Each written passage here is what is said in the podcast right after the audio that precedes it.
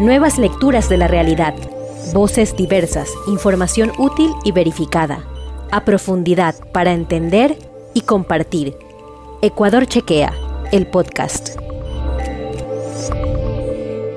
Hola amigos y amigas, bienvenidos a esta nueva emisión del programa contra la COVID-19 de Ecuador Chequea.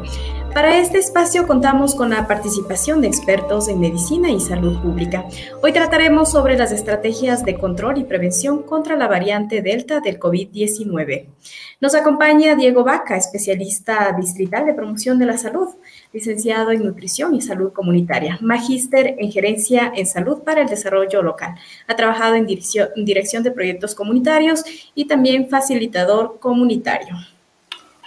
Bienvenido. ¿Cómo está? ¿Cómo está, Muy buenas tardes. Muy buenas tardes con todos eh, quienes están involucrados en, esta página, que por supuesto, importantísima para prevenir la COVID. Muchas gracias.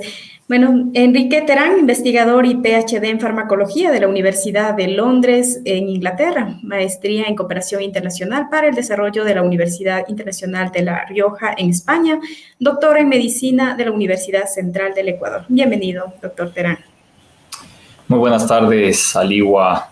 Buenas tardes al Magister Vaca y por supuesto a todos quienes nos acompañan el día de hoy.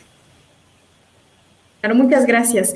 Bueno, les recuerdo a todas las personas que nos siguen a través de las redes sociales que pueden hacer sus preguntas a los invitados mediante el chat o dejando sus comentarios en nuestras páginas. Bueno, la nueva variante del SARS-CoV-2, conocida como Delta y cuya existencia ha sido identificada en el país, eh, pues algunos estudiosos consideran que es mucho más contagiosa, por lo que recomiendan continuar con todas las medidas de autocuidado. En este programa conversaremos con nuestros invitados para conocer un poco más sobre esta variante Delta, las estrategias para el control y la prevención. Bueno, empezamos. Por favor, eh, doctor Enrique Terán, eh, coméntenos un poco qué es la variante Delta y cómo se ha originado esta nueva variante. Claro que sí. Creo que es importante que todos entendamos que los virus, por su naturaleza, van permanentemente modificándose, van permanentemente cambiando. Eso es lo que nosotros técnicamente llamamos mutaciones y que ahora se les ha dado el nombre genérico de variantes. Entonces, una variante no es, una cosa, no es otra cosa que una modificación del virus original. La primera pregunta es ¿y para qué el virus se modifica? Y es para tratar de seguir causando molestia. Cuando el virus se da cuenta de que ya no está produciendo enfermedad, de que ya no está produciendo alteración, se modifica para volver nuevamente a causar desconfort en el organismo. Entonces este es un proceso espontáneo, es un proceso inevitable. Lo que nosotros vamos monitoreando es qué tan importante es esa variación, qué tan importante es ese cambio, sobre todo en términos de la respuesta inmunológica de las defensas y en la actualidad, por supuesto, importantísimo en términos de la vacuna, para nosotros poder saber si es que las vacunas siguen protegiendo contra esa variante.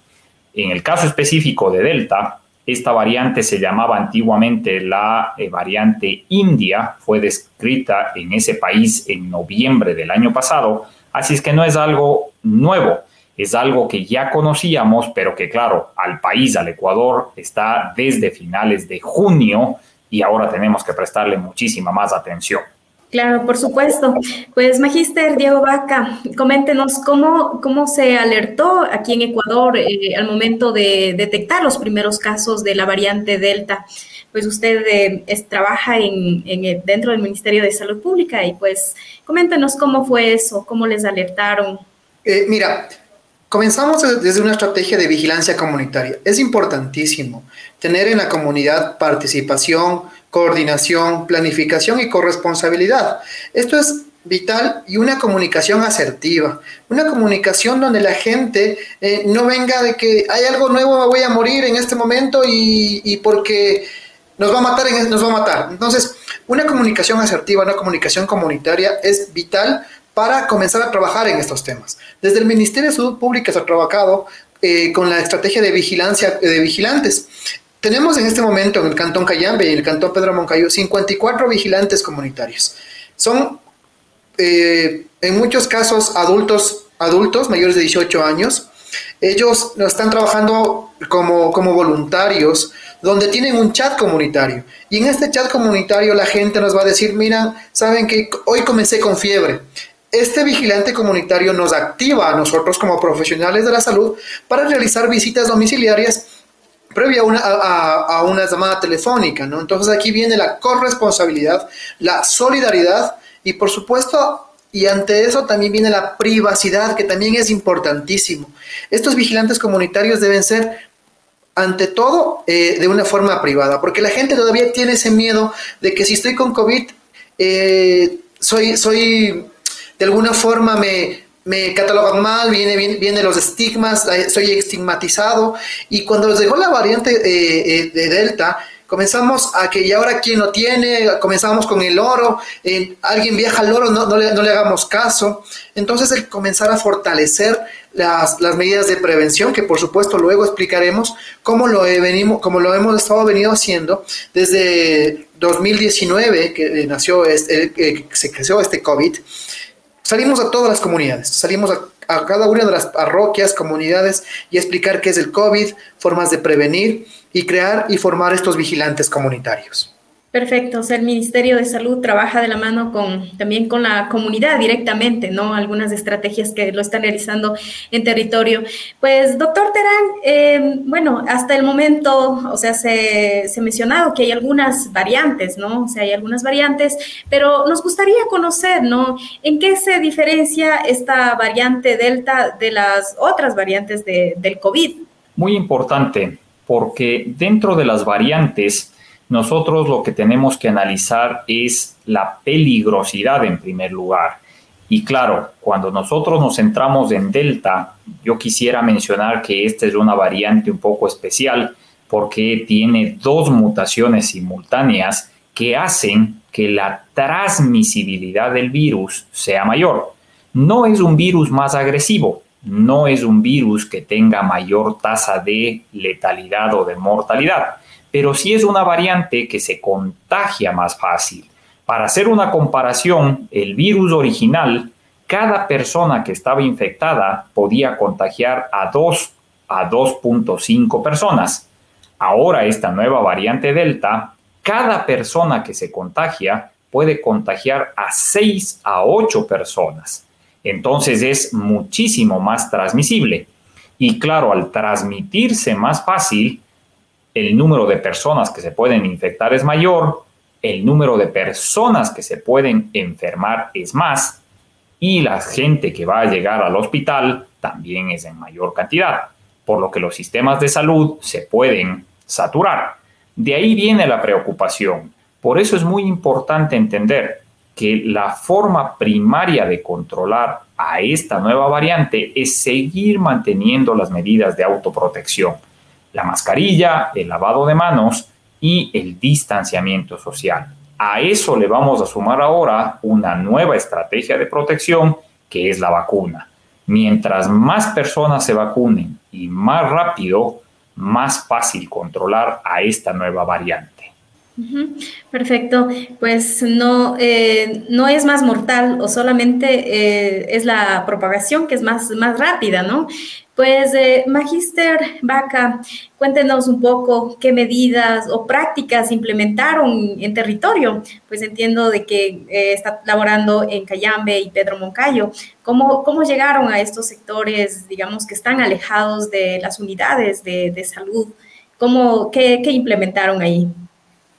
Sobre la sensibilización al principio, hay que aclarar que hemos tenido un apoyo fundamental de los GAT locales hablando del Cantón Cayambe y el Cantón Pedro Moncayo.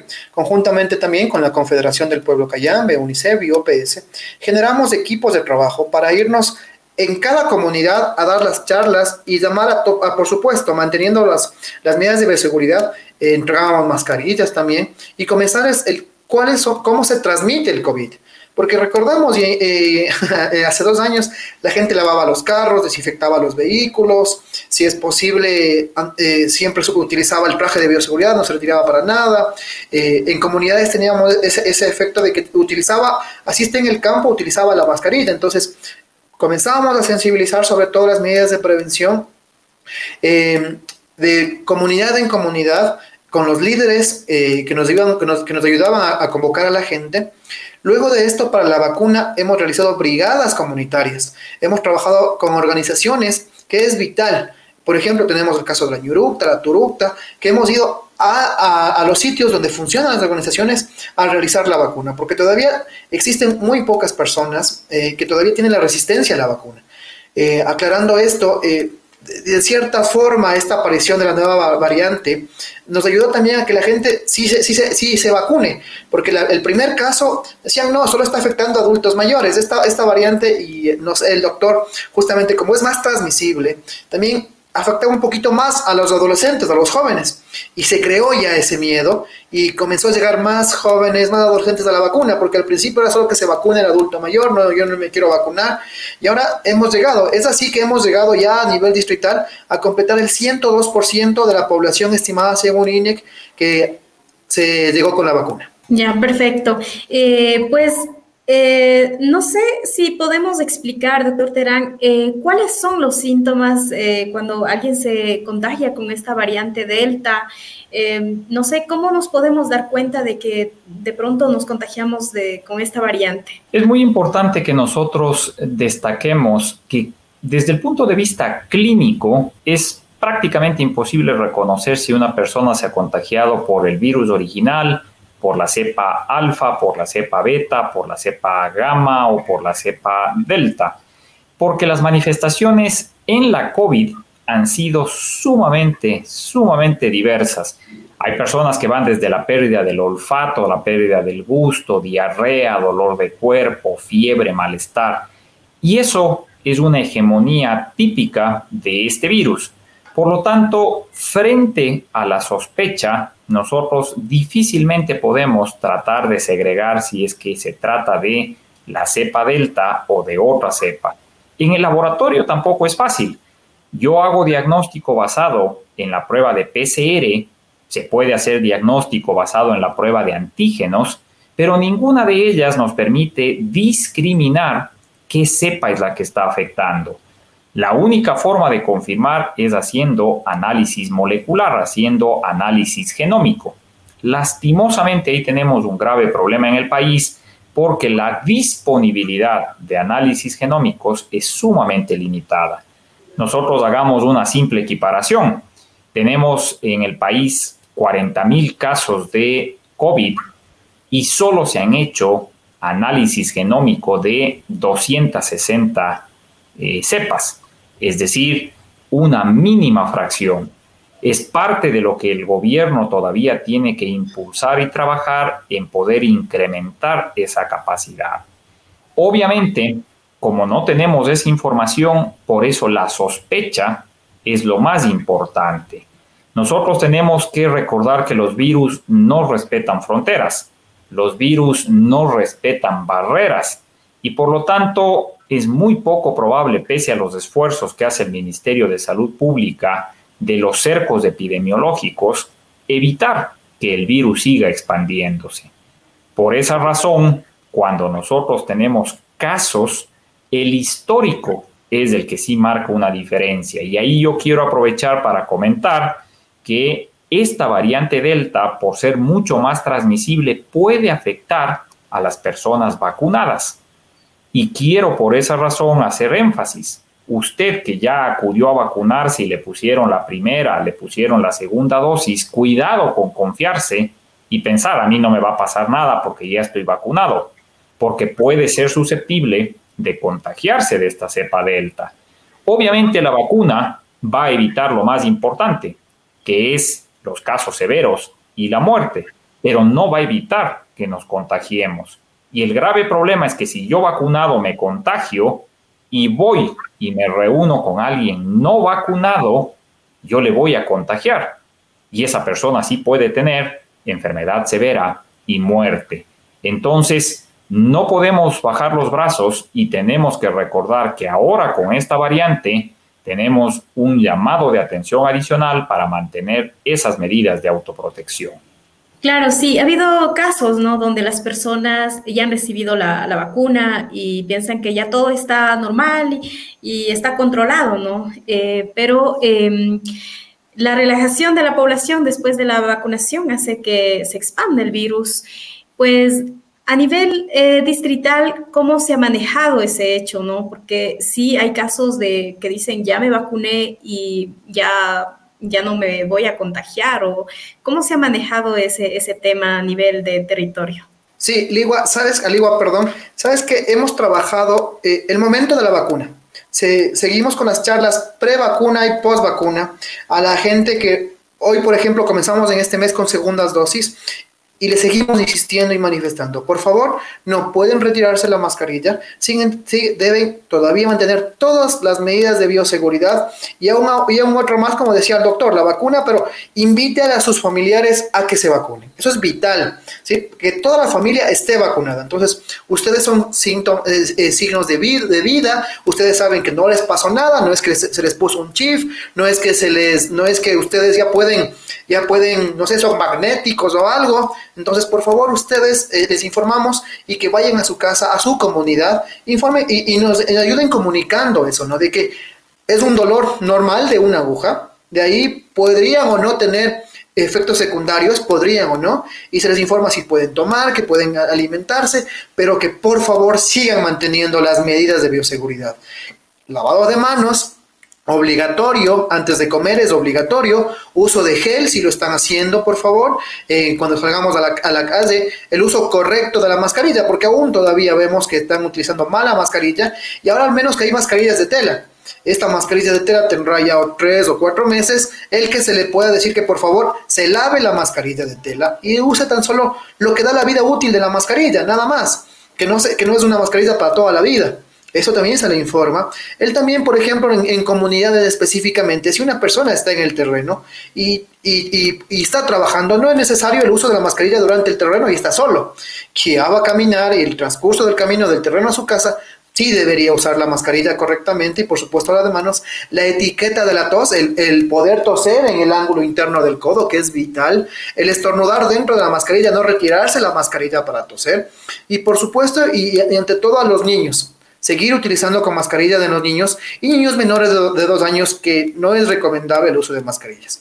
Hemos vivido estos tiempos, recordemos, hemos sobrepasado en algo el Inti Raimi, hubieron muy pocas fiestas, en unas comunidades más que otras y hemos sobrepasado eh, de alguna forma esto no hubieron no hubo una segunda ola de contagio. Bueno hablo de, de, nuestro hospital que manejamos acá que es importante eso. Estamos en este momento en las fiestas de los grados Qué vital y que la gente sepa que no puede retirarse la mascarilla. Era, era un orgullo ver a los, a los jóvenes graduados con el uniforme y que venían a vacunarse. Entonces eso, también es, eso también es digno de felicitar a estos jóvenes. Recordemos que aún, aún todavía estamos vacunando a primeras dosis y deben hacerlo, por favor, deben acercarse. Estamos en mayores de 16 años, mayores de 12 años con, con alguna enfermedad crónica o catastrófica con un certificado médico, pero deben acercarse a la vacuna. Justamente que menciona, mencionaba sobre los niños, ¿no? Eh, pues, eh, ¿cómo actúa esta nueva variante en los menores de edad? Eh, se ha escuchado que en Indonesia, por ejemplo, hay una alta tasa de mortalidad de, niños ¿no? que se contagiaron de COVID, pero no sé si tiene que ver esta, esta nueva variante. ¿Podría explicarnos un poco, doctor Terán, sobre esto? Por supuesto, quiero primero retomar lo que acaba de mencionar Diego, porque es extremadamente importante que nosotros hagamos un proceso de sensibilización en contra de la desinformación. Nosotros veníamos con gran preocupación hablando de la falta de vacuna que teníamos en el país y las dificultades para poder lograr vacunar a la población. Hoy que la vacuna está disponible, hoy que tenemos suficiente dotación de vacunas, no es posible que estemos esquivando a la vacuna, que huyamos de la vacunación. Apoyemos quienes ya nos hemos vacunado comentando la experiencia positiva. Claro, nos duele el pinchazo, nos molesta el sitio de la aplicación uno o dos días, pero aquí estamos, seguimos vivos, no nos ha salido un ojo adicional, no nos ha pasado nada. Ese es el mensaje positivo que hay que retomar e invitar a todos a la vacunación. La vacunación no implica romper ningún tipo de creencia, no contiene restos humanos, no contiene restos biológicos, es decir, hay que aceptarla. En términos de la vacunación, justamente, el país ha ido paulatinamente ampliando el grupo vacunal. Hoy en el Ecuador se vacuna desde los 16 años en adelante. ¿Por qué? Porque ya hay estudios que identifican que al menos desde los 16 años es seguro aplicar la vacuna. En los niños, nosotros teníamos y mantenemos todavía la fortuna de que la transmisibilidad es más baja. Los niños, quizás porque tienen un sistema inmunológico un poco menos maduro, responden de una manera diferente frente a la COVID-19 y el número de casos es significativamente menor.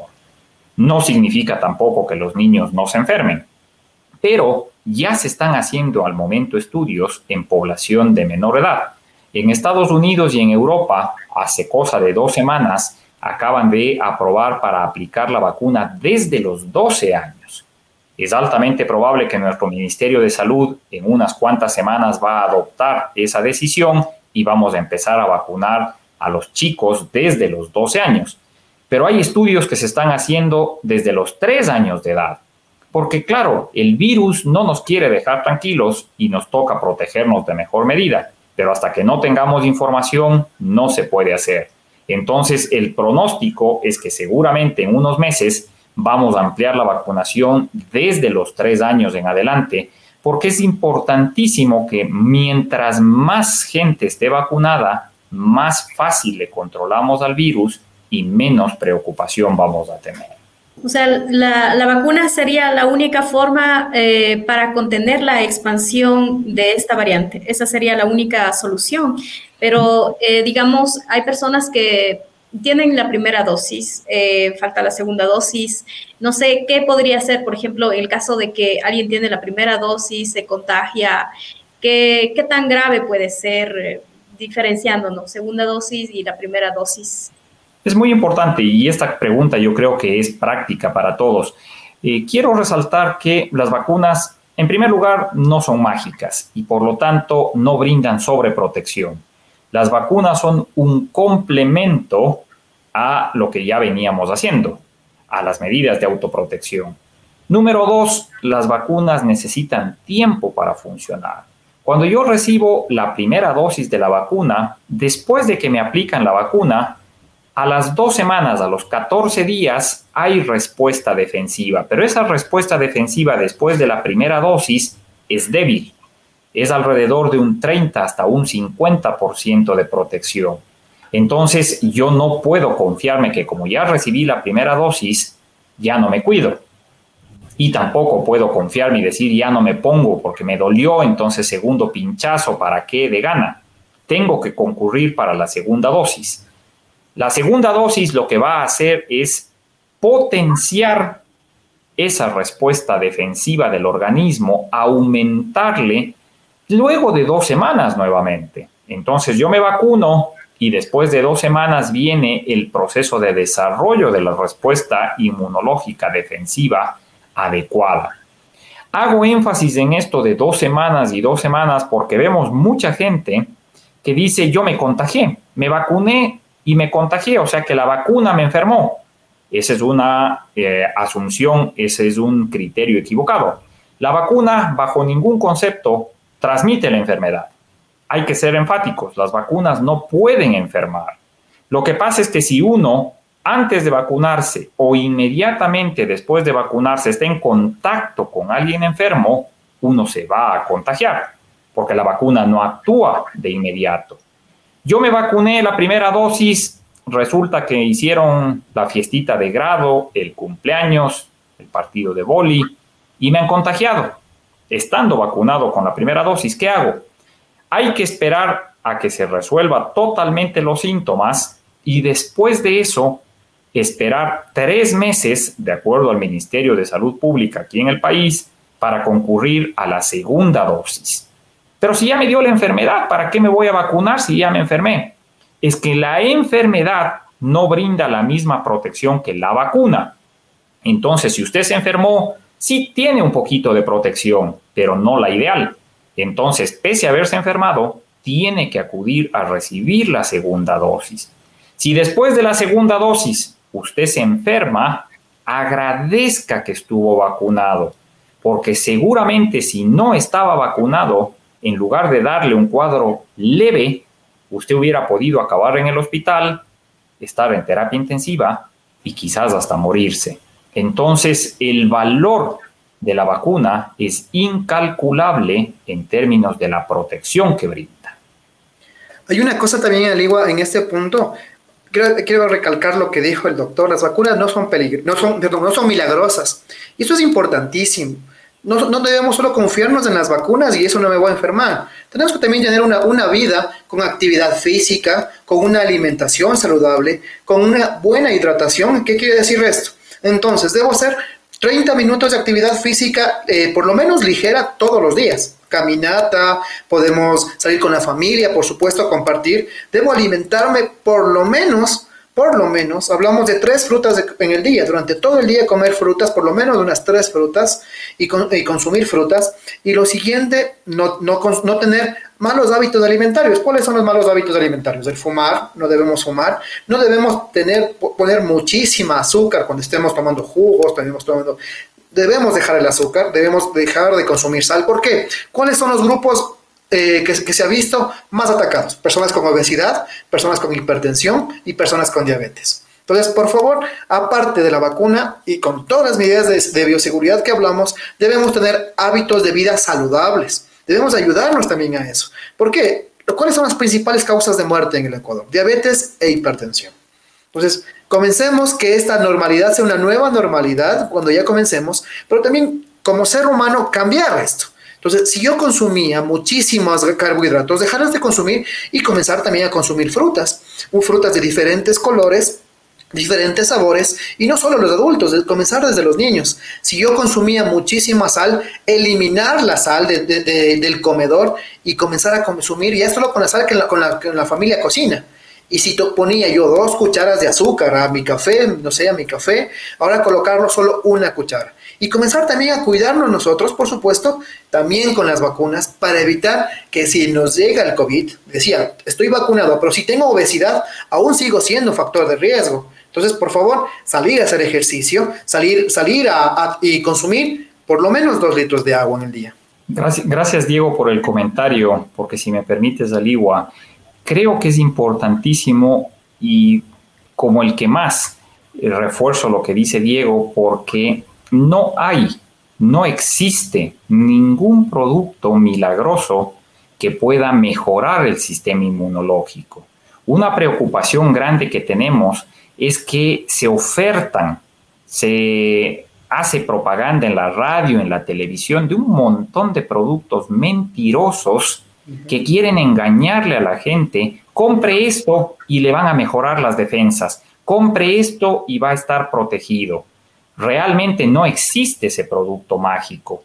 Nosotros lo que tenemos es que mejorar nuestro estilo de vida.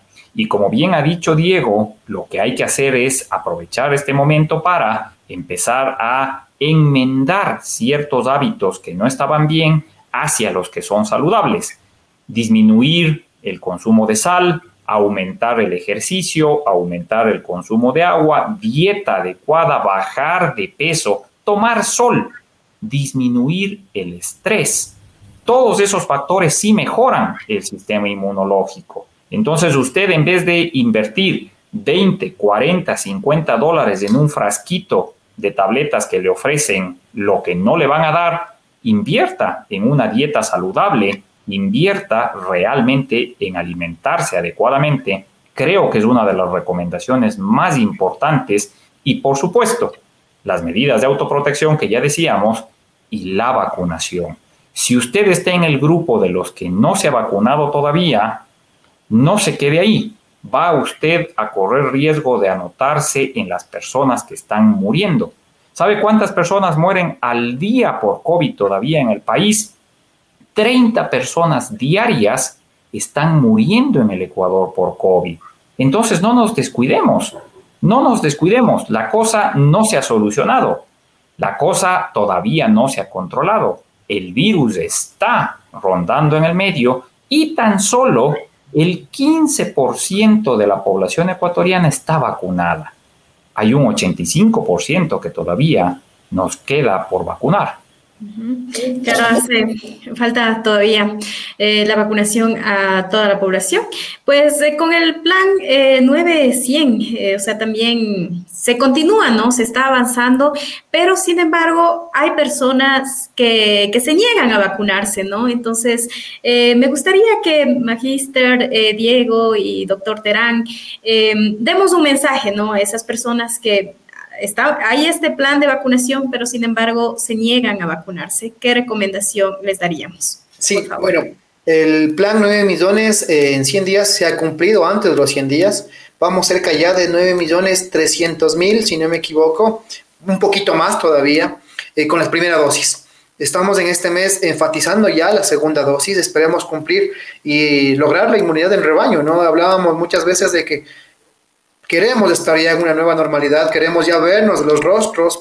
Hay muchas personas que se conocieron en la pandemia y hasta no hemos podido ver los rostros en diferentes trabajos y queremos eso. Y para eso llamamos a la gente, queremos nuevamente volver a ver a los familiares a que se vacunen, por favor. Eh, el doctor decía muy, muy claro, no es, no se ha comprobado absolutamente nada, no es, no es, no hay seres vivos aquí en, en la vacuna, no, no hay ningún microorganismo raro, es una vacuna que nos va a salvar la vida. Seamos testimonios de vida, seamos testigos de vida. Y si me vacuné yo, por supuesto, del dolor, no va a pasar, no va a pasar nada más que eso, el dolor, pero ya estoy protegido. Llamemos a cada uno de ustedes, a sus familiares, a sus vecinos, a sus amigos, a que se vacunen. Ahora el periodo de vacunación es mucho más rápido, ya, nos hemos olvidado de las colas, nos hemos olvidado de estar en el sol, de esperar cinco o seis horas. Eh, hoy mismo estuvimos nosotros a cargo de la, de la, vacunación, hemos vacunado a 1.200 personas en el, punto donde, yo me encontraba y el periodo de espera era 21 minutos.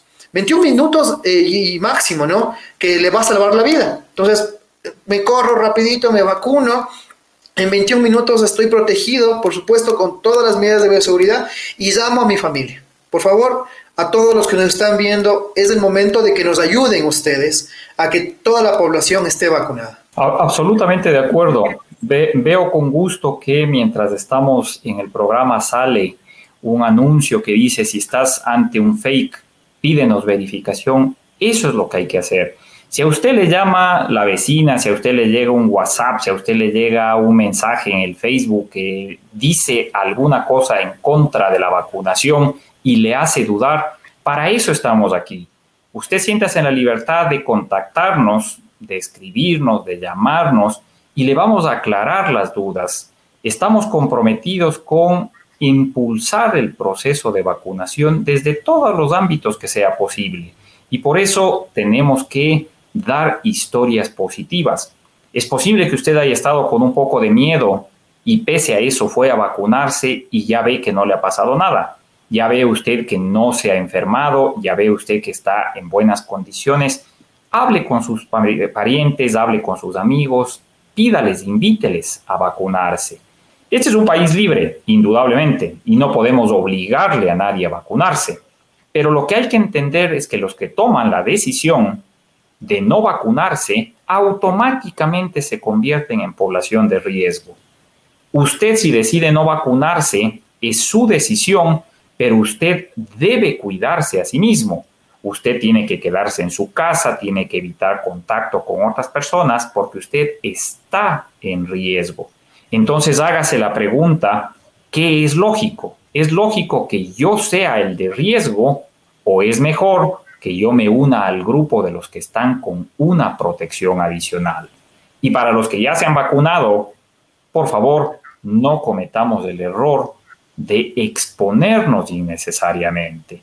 Usted que está vacunado, no empiece a hacer fiestas, no empiece a hacer reuniones. Ah, es que nos reunimos entre vacunados.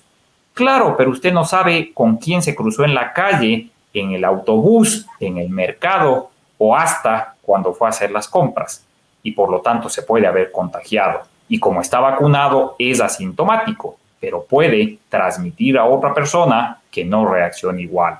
Entonces, hagámonos a la idea que con la vacunación y con una buena estrategia de medidas de autoprotección, vamos a ir saliendo adelante. Así es, tenemos que seguir con las medidas de de autocuidado. Bueno, les recordamos a nuestros seguidores que si sospechan que están ante un contenido de desinformación, nos escriban al número de WhatsApp 098 453 5165 para que la redacción de Ecuador Chequea realice la verificación. Y pues agradecemos la participación de nuestros invitados en este programa contra la COVID-19, Magíster Diego Vaca y doctor Enrique Terán una invitación más a nuestra audiencia que siga nuestra transmisión cada miércoles a las 5 de la tarde. Muchas gracias. A todos ustedes, muchas gracias. Una buena tarde. Buenas tardes, gracias a ustedes. Si te quedaste con ganas de más, visita www.ecuadorchequea.com y no comas cuento.